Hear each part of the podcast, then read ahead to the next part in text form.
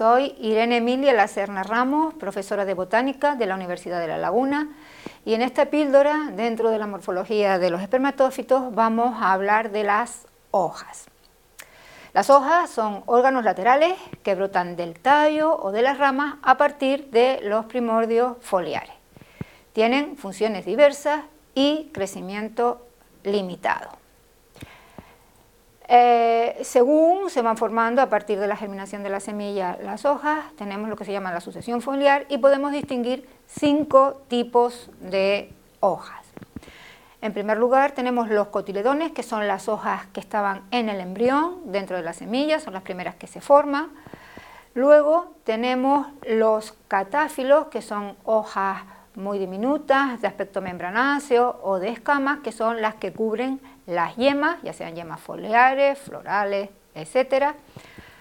Los nomófilos o hojas o nomófilos, hojas propiamente dichas, que son fundamentalmente las que realizan la fotosíntesis, y luego tenemos los isófilos, los que están al principio en la base de las ramificaciones de las flores o de los pedúnculos florales o pedicelos florales son las brácteas y las que están próximas a las flores son las que se llaman bracteolas.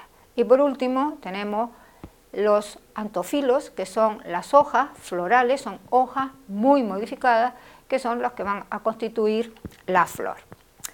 En esta píldora nos vamos a referir fundamentalmente a las hojas propiamente dichas, hojas verdaderas, que son los nomofilos.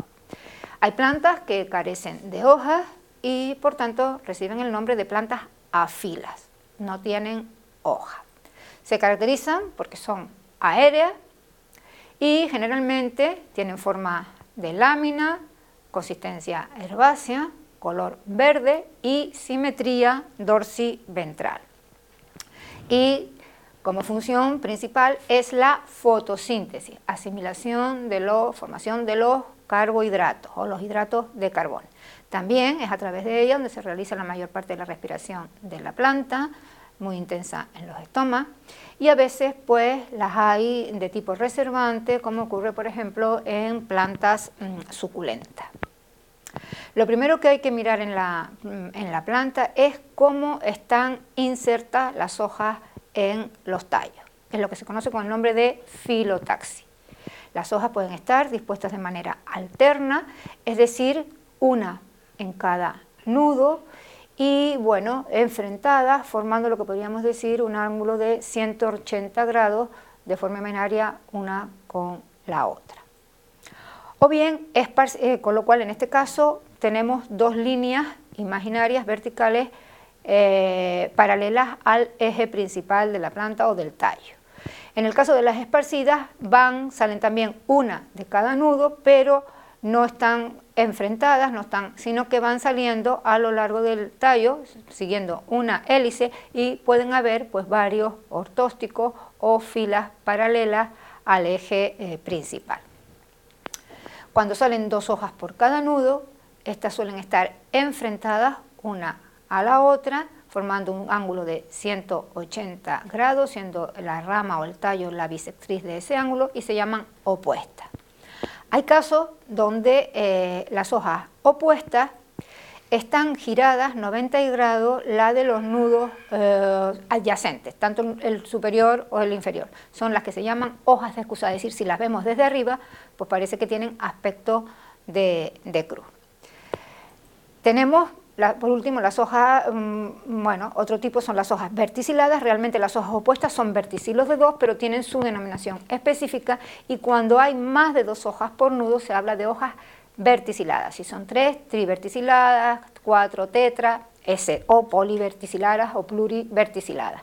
A veces también las hojas verticiladas pueden estar giradas formando ángulos y son también, pueden ser decusadas. Hay casos donde los entrenudos son extremadamente cortos y las hojas están muy próximas entre sí, a veces casi no se ve el nudo, se habla de plantas acaules, o se ven, mm, perdón, los, entrenudos o, el tallo, y a veces pues sí se ve una poca porción de tallo y son las llamadas plantas subacaules. En este caso se dice que las hojas están dispuestas en roseta basal. En una hoja simple distinguimos las siguientes partes. la vaina, que es simplemente la zona de unión de la hoja con el tallo, es decir, en el nudo del tallo. En unos casos, como ya veremos más adelante, está muy desarrollada y en otros casos simplemente es esa zona de unión. Una especie de corto pedicelo, pedunculito, que es lo que se llama peciolo, y luego ya tenemos el limbo o la lámina foliar. Hay hojas que carecen de peciolo y entonces se habla de hojas sentadas o sésiles. Aparte de eso, la cara superior del limbo se llama haz, la haz en femenino y la inferior el en B. También tenemos que distinguir los márgenes o el margen o los bordes, la base de la hoja, el ápice y la nervadura. Todos los detalles, todas las variaciones que pueden haber en estas partes de la hoja son caracteres de valor o de interés diagnóstico. Puede haber modificaciones de la, base, de la hoja, como el caso de la vaina propiamente dicha, es una vaina bien dilatada, como ocurre en muchas plantas, como el caso de en algunas plantas, como por ejemplo ocurre en la gramínea. Otras veces esa vaina está modificada en dos apéndices eh, laminares de aspecto foliar, normalmente de morfología distinta a la, a la hoja o a los foliolos de la hoja, que se llaman estípulas.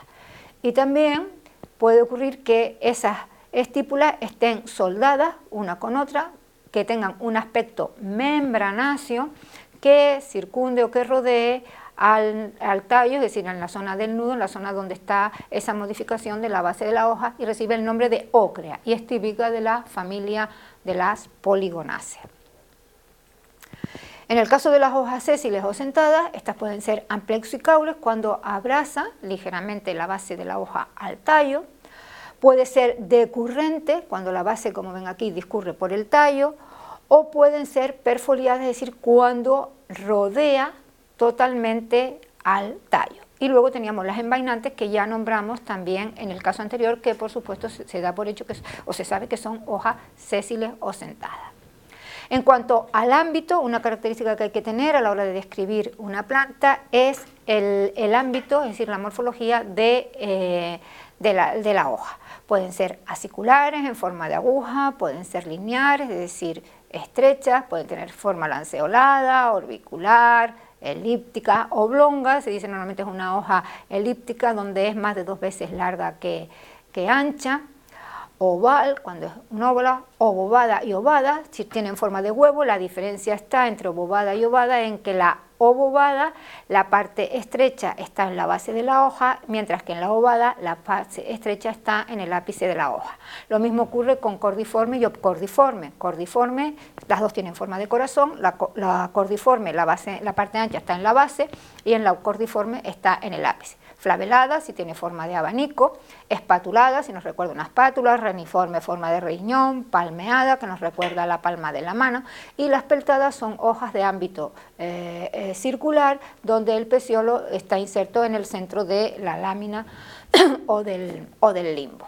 También triangulares, agitadas, si tiene forma de punta de flecha, astada, cuando tiene una parte, la parte apical es más o menos aguda y la base pues tiene unos apéndices laterales a modo de En cuanto al margen también tenemos que tener en cuenta si es entero, dentado, aserrado, crenado, es decir, más o menos ondulado, eh, más o menos formando lóbulos, lobulado o espinoso.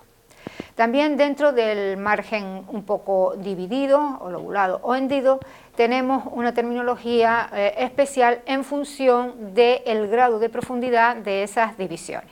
Así, si trazamos una línea imaginaria en lo que es medio limbo, si esas divisiones no llegan a la mitad del limbo, se dice que es pignatífido, si llegan a la mitad es pignatipartido y si lo sobrepasan, llegan incluso al nervio medio o incluso intentan un poco como individualizarse, decimos que el margen es pignatisecto o la hoja es pignatisecta.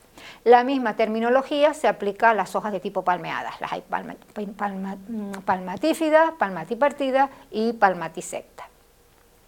También hay que tener en cuenta la morfología del ápice de la hoja. Puede ser agudo, acuminado, es decir, cuando se prolonga, una especie de una prolongación puntiaguda, marginado, cuando está algo dividido, escotado, cuando la división es más profunda, redondeado, truncado, obtuso. Vean que este obtuso es puntiagudo, no es lo mismo agudo que obtuso. Esto tiene que ver en función de si trazamos una línea imaginaria y otras líneas imaginarias hacia el extremo del ápice, si el ángulo es menor de 90 grados se dice que es agudo y si es mayor de 90 grados es obtuso, independientemente de que sea redondeado o de que sea puntiagudo. También ocurre lo mismo con la base. La base puede ser aguda, atenuada, auriculada, si forma como una especie de aurícula o oreja, cordada, asimétrica o oblicua o redondeada.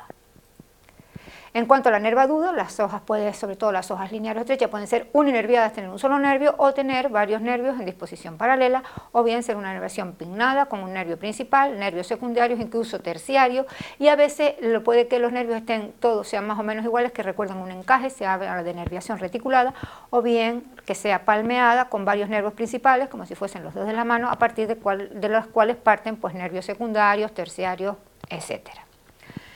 También eh, hay modificaciones en las hojas, tenemos los arcillos foliares que son eh, partes de las hojas o foliolos, en el caso de las hojas compuestas que veremos posteriormente, que se transforman en, eh, tienen aspecto filiforme, son estrechas y que sirven para la planta agarrarse al sustrato o al soporte en el caso de plantas que a lo mejor no son volubles sino simplemente trepadoras o incluso las volubles. Las espinas foliares que pueden ser transformaciones parciales de la hoja o totales, como en este caso, como ocurre en la tunera, que está transformada completamente en espina. O los filiodios, que son partes del peciolo dilatado, que recuerdan a hojas, pero que son el peciolo de la hoja el que está transformado. Y luego tenemos las hojas carnívoras, que hay distintos tipos, no voy a hablar, aquí tenemos la que tiene forma de, cántaro, que son hojas especializadas para atrapar a los insectos porque la fuente de nitrógeno eh, estas plantas, aunque realicen la fotosíntesis, las suelen tomar de estos eh, insectos. En el caso de las hojas compuestas es cuando están formadas por varios limbos, limbos que reciben el nombre de foliolo. En una hoja compuesta distinguimos la parte central, el eje, que se corresponde con el nervio medio, se llama raqui, y luego tenemos esos pequeños limbos que reciben el nombre de foliolo. Esos foliolos pueden ser pedicelados, entre comillas, se habla de peciólulo para diferenciarlo del peciolo de las hojas simples, o carecer de peciólulo y ser foliolos sentados. Eh, encontramos distintos tipos de hojas compuestas. Las bifoliadas son las que están formadas por dos foliolos, las trifoliadas por tres foliolos que salen del ápice del raqui o las que están dispuestos los foliolos de forma pignada, es decir, a ambos lados del de, eh, raqui. Esas se llaman pignadas. Si el número de foliolos es par, tenemos las paripignadas y si el número de foliolos es impar, tenemos las imparipignadas.